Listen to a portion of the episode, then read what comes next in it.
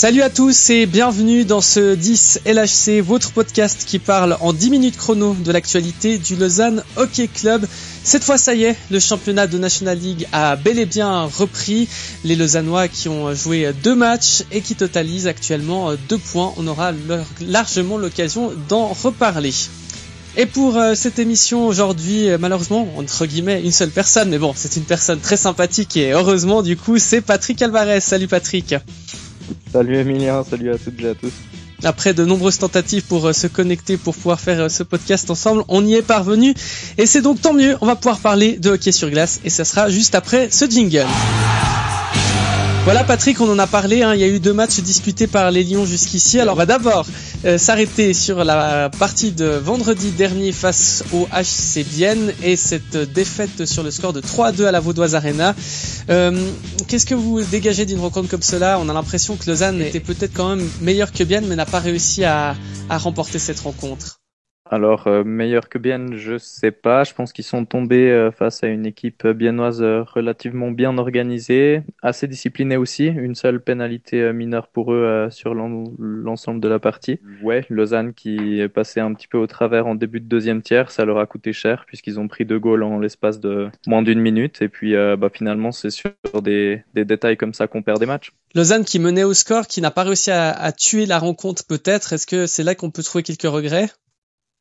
Alors forcément, après, euh, je pense qu'il y a aussi du positif à tirer de tout ça, notamment euh, la prestation de, de Salomaki que j'ai trouvé assez intéressante et euh, de Odette qui a marqué le deuxième goal d'ailleurs. Donc peut-être Salomaki euh, qui était le joueur sur lequel beaucoup de gens doutaient euh, quant à la qualité qu'il pouvait apporter à l'effectif lausannois. Il a marqué euh, une fois, il s'est vu l'auteur d'un assist également. Donc je pense qu'il y a beaucoup de positifs à retenir. Après, ben c'est clair que ce match on doit on doit le tenir et puis ben on peut pas tout simplement pas face à une équipe de la qualité de Bienne se permettre de prendre deux goals en moins d'une minute tout simplement. Du coup, dans cette prestation, on a quand même vu une personne qui nous a peut-être euh, semblé un tout petit peu en dedans aussi et qui ne sent pas tout blanc sur euh, les trois buts marqués par le HCBN. Tobias Stéphane, notamment une sortie un peu dans les fraises, euh, ça n'a pas été très rassurant à ce niveau-là. Hein. Non, alors clairement pas. je pense qu'il n'a pas été rassurant du tout. Je l'ai trouvé très peu sûr de lui. Surtout, on, en parlera tout à l'heure, mais sur le deuxième match, c'est Pounenovs qui a joué. Je trouve que sa, sa copie a été plutôt intéressante.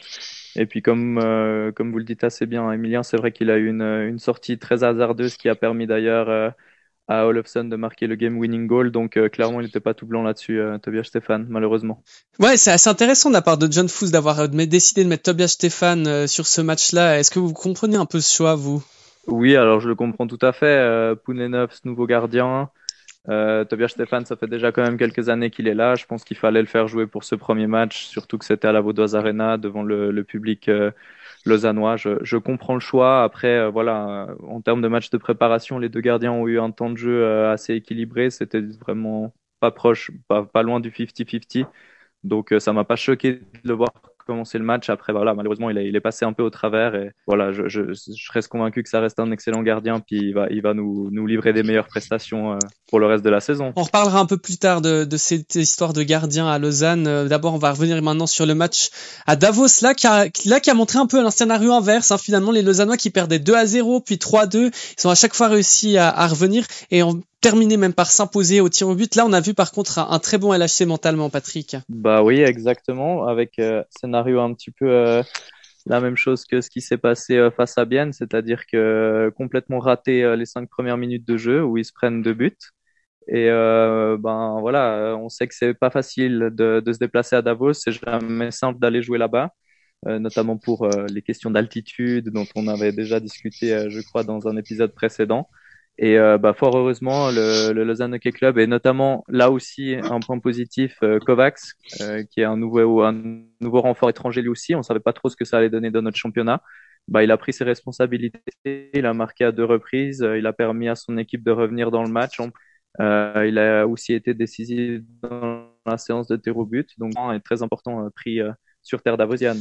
Ouais, ce deux, ces deux points donc qui ont été pris à Davos, Lausanne qui euh, en totalise donc deux après deux matchs. Lausanne est finalement là où il doit être après euh, ces deux premières rencontres avec une victoire et une défaite. C'est le minimum syndical presque. Oui, alors je pense que vraiment un week-end à zéro point, on aurait pu le qualifier comme euh, début de championnat raté de la part des Lions, très clairement. Euh, surtout que bien, sans vouloir refoncer euh, les Zélandais, je, pense que c'est dans les équipes romandes peut-être celle qui s'est le moins renforcée, ou du moins c'est pas celle qui a eu les renforts les plus, les, les, plus impressionnants euh, pour cette nouvelle saison. Donc commencer face à Bien, à Malais, devant son public, il aurait fallu gagner ce match. Ils l'ont perdu les Lausannois, mais heureusement ils ont ils ont très bien réagi en allant gagner à Davos. Donc euh, je pense qu'en effet, comme vous le dites, ils, doivent être là où ils où ils sont. Et euh, heureusement qu'ils ont réussi à, montrer un autre visage euh, dans les montagnes davosiennes. Vous avez évoqué tout à l'heure un changement par rapport à la dernière prestation, donc face à Bienne, enfin, entre le match entre Lausanne-Bienne et le match entre Davos et Lausanne, c'est dans les buts. Et on va justement parler de gardiens. Tobias Stéphane au goal vendredi, Ivar Spounenov samedi à Davos, euh, qui a fait une euh, copie plutôt intéressante comme vous l'avez dit tout à l'heure Patrick. Alors on va pas parler de titulaire euh, déjà maintenant, mais est-ce que quand même il y a un léger avantage pour l'ancien gardien de Launau dans les filets lausannois? Sincèrement moi je pense pas.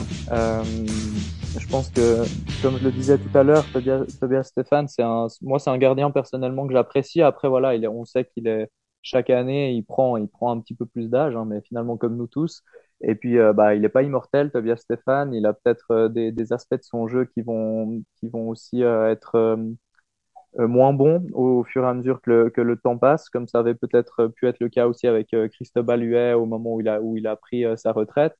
Euh, Ivar Ponenovs euh, est un excellent gardien. Après, on, on, émet quand même une petite réserve et puis on a un peu peur de sa fragilité physique parce que c'est un gardien quand même qui souffre de passablement de blessures.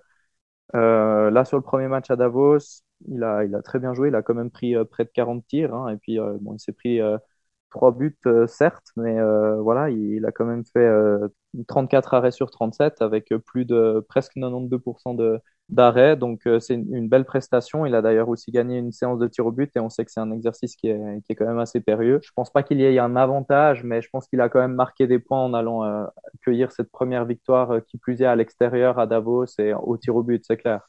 Euh, du coup, vous, votre stratégie à terme, c'est de continuer à faire du tournus entre les deux, ou est-ce que vous remettez quand même Pounenovs euh, contre Cloton ce soir, vu que euh, c'est lui qui a gagné le dernier match, enfin le seul match du LHC jusqu'ici en championnat?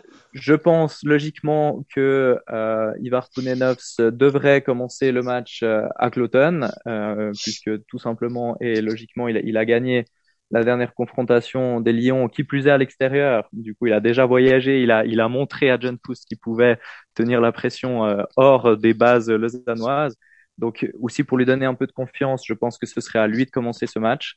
Euh, après, oui, clairement, ma stratégie, si j'étais à la place de John Fuss, serait de répartir le temps de jeu entre les deux gardiens, puisque, comme je viens de le dire, Ivar Pournenovs physiquement, euh, faut quand même un petit peu se méfier, voir un petit peu comment est-ce qu'avec l'accumulation des matchs, il va pouvoir répondre à cette charge.